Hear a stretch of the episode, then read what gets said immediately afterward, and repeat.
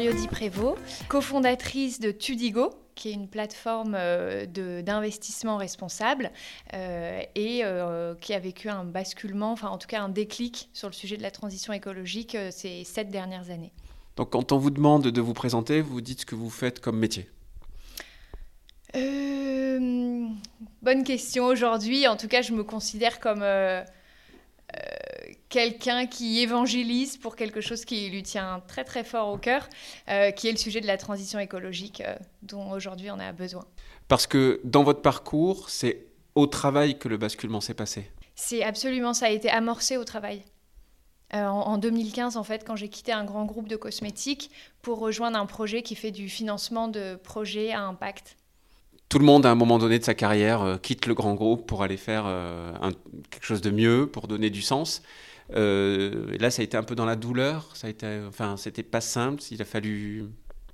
La fin de ma première expérience euh, ouais, dans le grand groupe euh, s'est faite un peu dans la douleur, avec notamment des, des symptômes de santé, beaucoup, beaucoup de crises de migraine pendant ma dernière année, des passages à l'hôpital, etc.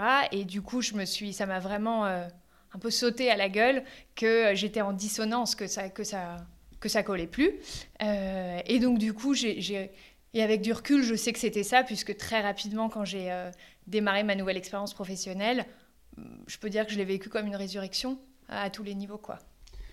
Euh, qu'est-ce que c'était le plus douloureux donc, dans ce grand groupe? Alors, on va pas le nommer, ce n'est pas l'objectif ici, mais d'abord, bah, voilà, qu'est-ce que vous y faisiez? Peut-être vous pouvez nous dire quelle fonction vous y occupiez, et puis ce qui était le plus difficile pour vous quand vous êtes notamment arrivé à vos propres limites? Euh, J'occupais des fonctions au sein d'une direction marketing, euh, donc euh, de la création de nouveaux produits. ce qui était très difficile pour moi à l'époque, c'était le, les temporalités que je trouvais très très longues, c'est-à-dire que j'avais le sentiment que en fait finalement, ce que j'apportais très concrètement, on était très très nombreux à pouvoir le faire et j'avais pas du tout l'impression de pouvoir vraiment faire des passes décisives sur quoi que ce soit et que les choses de toute façon mettaient très longtemps à aboutir, qu'on travaillait six mois sur, sur un projet pour finalement euh, complètement le balayer. Euh, et je voulais pouvoir être dans un projet euh, où j'allais avoir beaucoup plus d'impact. Et de façon générale, aussi un projet qui adressait une problématique qui, qui me tenait plus à cœur. Est-ce que vous arrivez à vous rappeler la façon dont ça a infusé cette envie de, de, l'impact, cette, cette, envie de l'engagement? Ça a été brutal, euh, soudain, vraiment un souffle, ou alors plutôt un cheminement? Est-ce que, est que vous y arrivez justement à retrouver ce, ce, ce, chemin-là? C'est possible que non. Hein.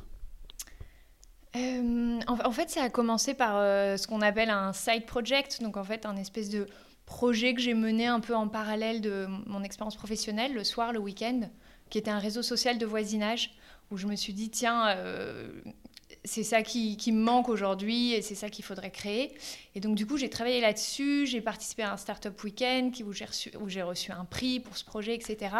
Et je pense que finalement, ça, c'était pas une fin en soi, mais c'est vraiment ce qui m'a permis de cheminer pendant six mois pour me rendre compte qu'en fait, l'entrepreneuriat, les projets à plus petite échelle et en l'occurrence le sujet du local, euh, de, la proximité, c'était quelque chose qui m'animait beaucoup, beaucoup plus et pour lequel j'étais prête à, déployer beaucoup plus d'énergie, beaucoup plus d'enthousiasme que ce que j'avais au quotidien euh, dans, dans mes fonctions.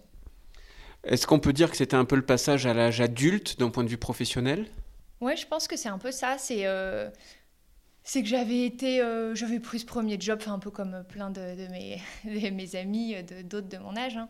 euh, mais euh, une, première expérience à laquelle on ne refuse pas, à laquelle on ne dit pas non. Et, et ensuite, justement, ces, ces, difficultés plus de santé qui m'ont fait m'interroger sur est-ce que, est-ce que je suis vraiment au bon endroit. et en parallèle, il y avait ce petit projet qui, dans un coin de ma tête, à chaque fois que je le pitchais, les gens me disaient c'est génial, tu devrais le pousser un peu plus loin. Et aidé par quelques amis entrepreneurs, on a travaillé un business model, etc. Et peu à peu, je me suis dit, OK, en fait, ça m'amuse plus, ça m'épanouit plus, je vais mieux.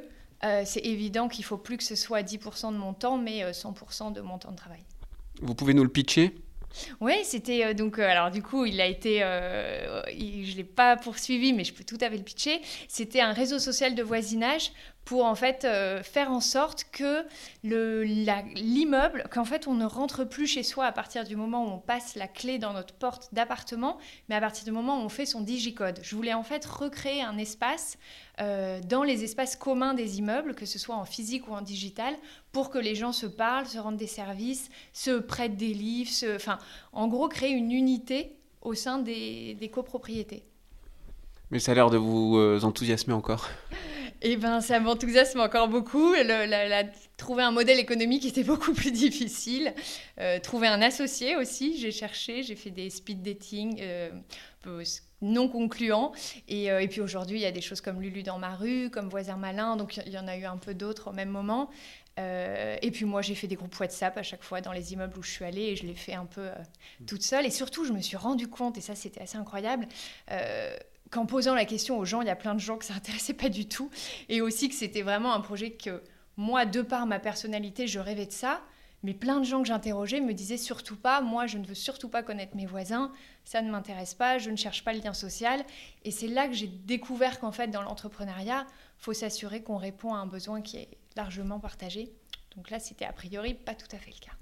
Donc lorsque vous quittez euh, votre euh, grand groupe euh, et donc vos, fonctions à responsabilité, ce job qui ne pouvait pas se refuser, du moins en amont, vous passez par différentes étapes, mais à un moment donné, il y a donc ce projet sur lequel vous êtes encore aujourd'hui. Absolument. Tu dis go, comment ça se passe? Ça se passe très très bien.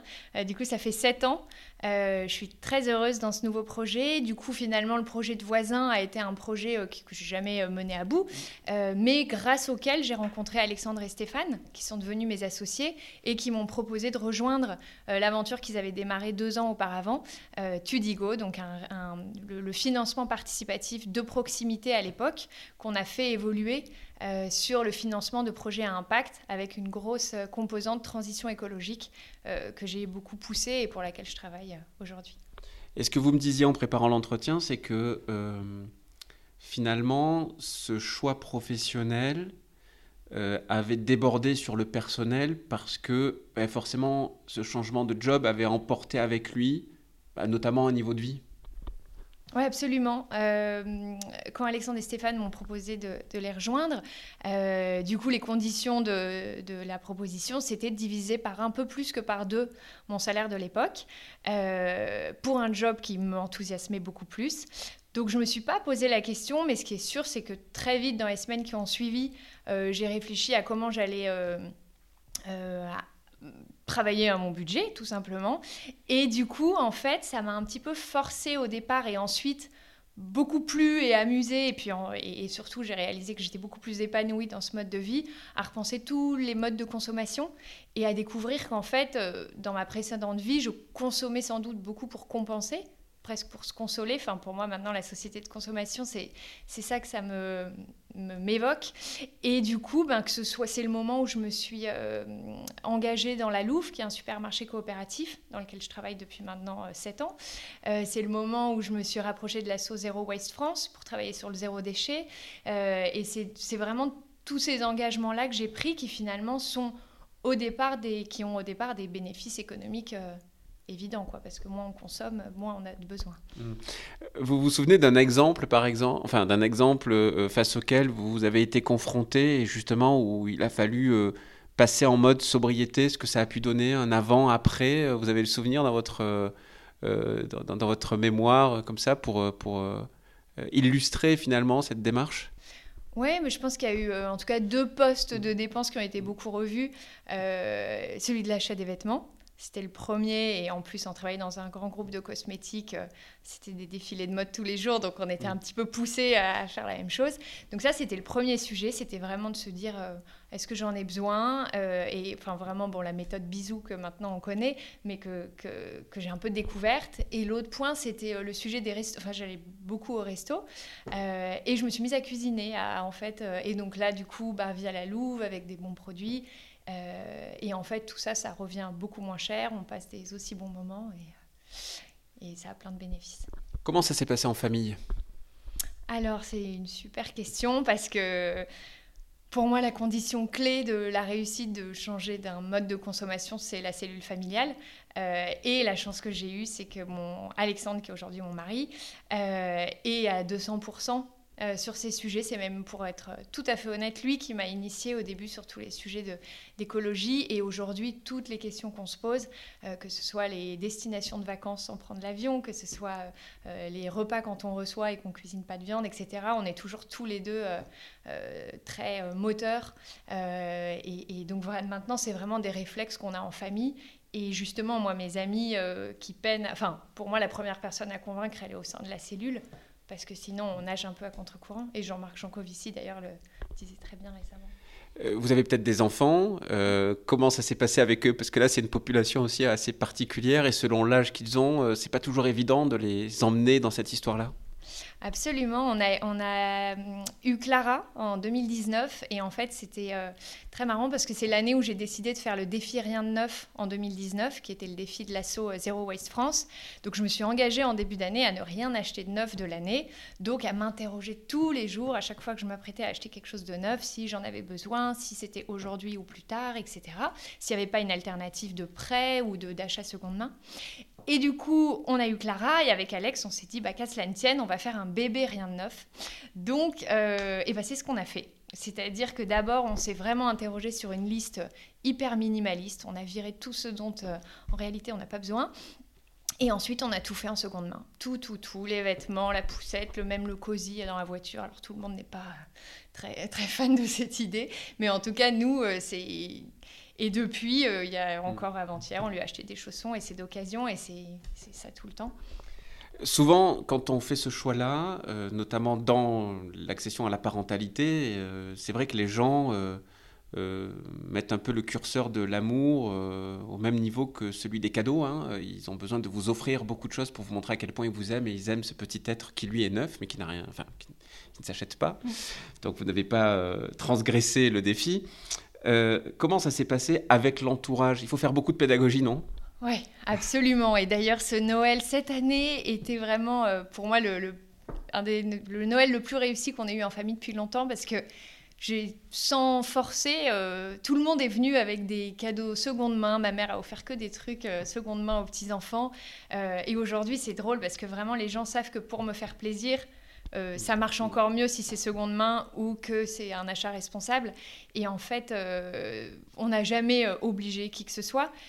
Mais je pense que notre mode de vie, il a beaucoup interpellé. Enfin, on a beaucoup de copains qui viennent chez nous, qui disent qui regardent tous les bocaux et qui demandent comment on fait le vrac. Euh, qui... Donc du coup, j'ai l'impression que c'est plus... Euh, au début, c'était de la curiosité. Mm.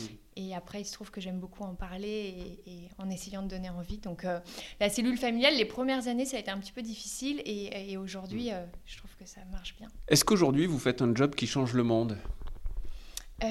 Aujourd'hui, en tout cas, je favorise le financement de projets qui, euh, qui cherchent à changer le monde. Euh, l'important, par exemple, c'est une coopérative euh, qui relocalise la filière lin textile en Normandie, pour laquelle on a levé 400 000 euros. Donc, ce qui est sûr, c'est qu'en tout cas, on essaye d'aider ces projets à impact à accéder au même financement que, ou en tout cas à, du financement pour leur permettre de se développer. et de l'autre côté, on essaye surtout d'évangéliser, de démocratiser le fait de donner du sens à son épargne. Parce qu'en fait, aujourd'hui, le fait de consommer responsable, j'ai l'impression que c'est quand même, ça y est, euh, dans les mœurs, le côté consomme-acteur, euh, ça a été très très bien euh, partagé. je trouve que là où il y a encore tout à faire, c'est épargne-acteur en fait de reprendre possession de son épargne. Euh, il y a eu plusieurs rapports d'Oxfam sur, euh, la, pollution générée par l'épargne qu'on laisse à la banque. Il y a eu énormément de choses aussi sur toute l'épargne des Français pendant la période Covid. Aujourd'hui, nous, ce qu'on cherche à faire, c'est à, à, dire aux Français, choisissez des projets qui offrent pour la transition écologique et investissez, euh, choisissez de devenir contributeur de ces projets-là. Le troisième volet du sixième rapport du GIEC vient d'être rendu public il y a quelques jours, euh, qui précède aujourd'hui, le jour où nous enregistrons euh, cet échange. Euh, bon, disons les choses un peu crûment, on ne va pas y arriver. manifestement, il reste trop peu de temps pour qu'on on reste en statu quo. On va vraiment vers un dérèglement global du climat. Alors la question, ça va être pas si, mais dans quelle mesure? On voit bien aussi que, que ce soit la sixième extinction de masse, la pollution des airs, des océans, etc., vont toujours en accélérant. Comment vous vous situez face à, ces réalités qui sont des réalités euh, assez arides, hein, euh, mais qui sont devant nous? On est quand même dans un certain nombre d'impasses. Et d'ailleurs, on parle plus tant de sauver les meubles que maintenant de s'adapter, en mhm. fait. Absolument. Euh, ben, moi, je suis passée un peu par toutes les phases qui sont décrites dans la courbe du changement, enfin la courbe du deuil que vous connaissez peut-être, avec d'abord beaucoup de colère, tristesse, déni. Aujourd'hui, je dirais qu'en tout cas, je me sens dans l'action, donc euh, c'est ça qui me sauve, c'est clair. Et, aujourd'hui, euh, bien sûr, il y a des jours où je me réveille et je préférais ne pas savoir tout ce que je sais et j'envie certaines personnes que je, que, je côtoie et pour qui la vie a l'air tellement plus simple, qui se posent tellement moins de questions. Mais en fait, euh, juste, c'est pas possible. Maintenant, je sais ce que je sais tous les jours, j'ai l'impression d'être dans le mouvement. Quand je vais aux marches pour le climat, à chaque fois, je reviens euh, boostée euh, comme une dingue. Quand j'anime des fresques du climat, je rentre le soir et je me dis, bah voilà, 50 personnes de plus qui ont compris et qui vont se mettre en action. Je ne sais pas trop quoi vous dire d'autre euh, que, que, le fait d'être, de faire partie du mouvement, ça, ça, me, ça suffit pour continuer. ça suffira sans doute pas pour nous sauver, mais moi, en tout cas, c'est la façon dont, j'arrive à poursuivre.